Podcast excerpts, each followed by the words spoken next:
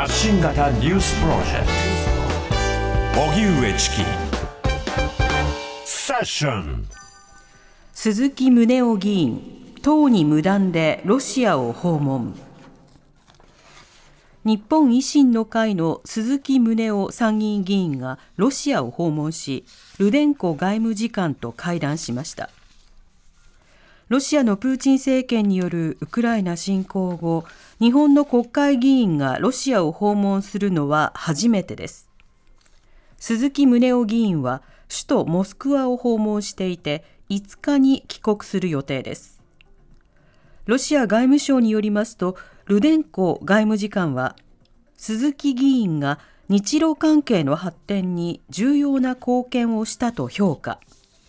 また数十年にもわたる両国の協力関係がアメリカ追随の日本の制裁や欧米の反ロシア路線によって破壊されているとした上でそのような路線は日本の国益や日本国民の意に沿わないと指摘したということです。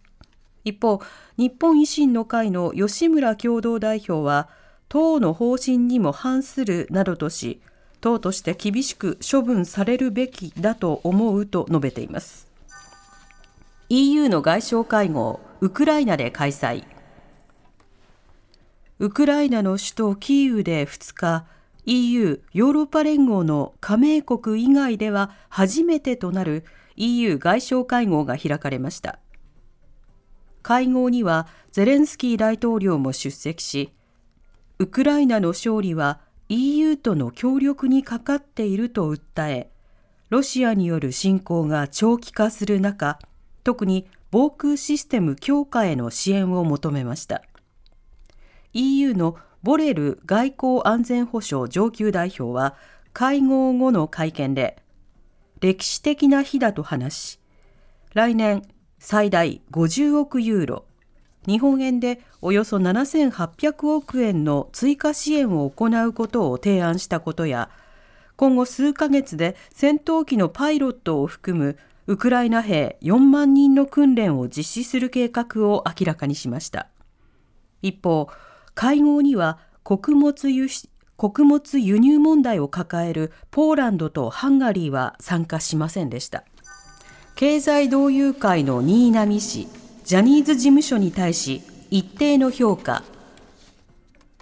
経済同友会の新浪幹事は、ジャニーズ事務所が社名の変更や被害者への補償などを発表したことについて前進したと評価しました。その上でジャニーズ事務所に対し被害者にはお金だけの問題ではなく心のケアにも取り組んでいただきたいと要請しました。また、サントリーホールディングスの社長でもある新浪氏は、ジャニーズ事務所のタレントの広告起用について、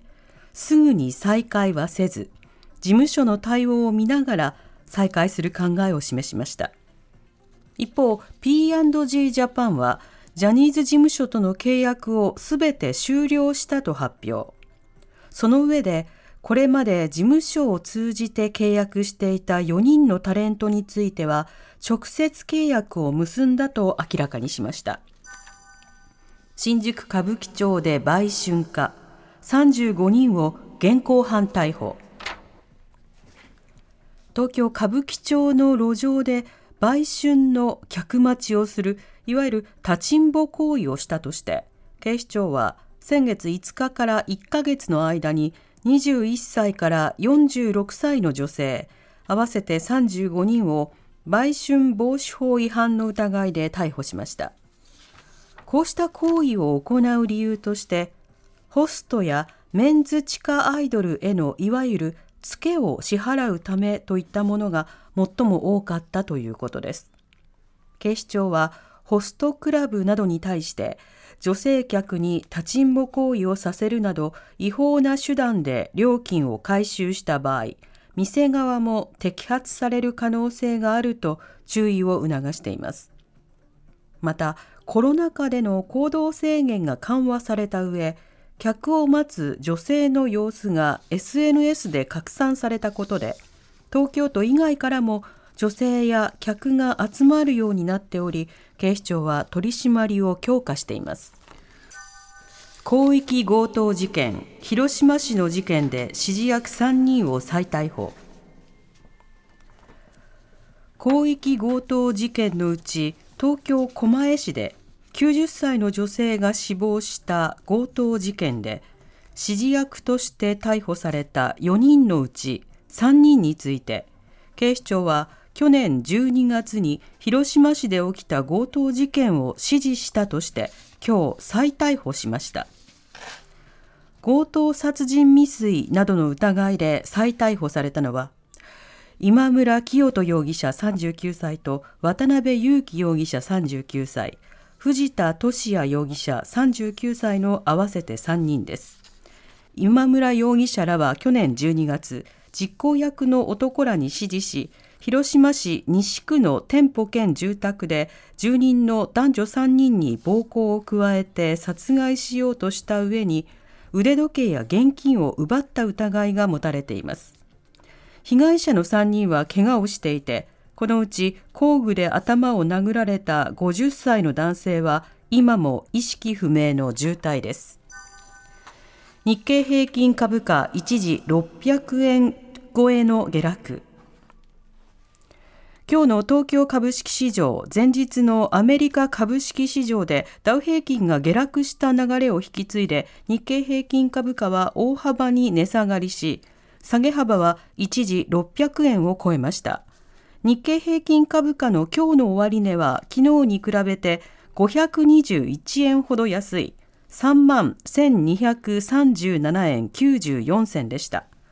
アメリカでは中央銀行にあたる FRB 連邦準備制度理事会による利上げが長期化するという見方から長期金利が上昇しダウ平均が下落。そしてこの流れは東京市場にも波及し幅広い銘柄で売り注文が膨らみ石油など金利の動向に左右されやすい業種で値下がりが目立ちました。また今日の東京外国為替市場では円相場が一時1ドル149円90銭台をつけ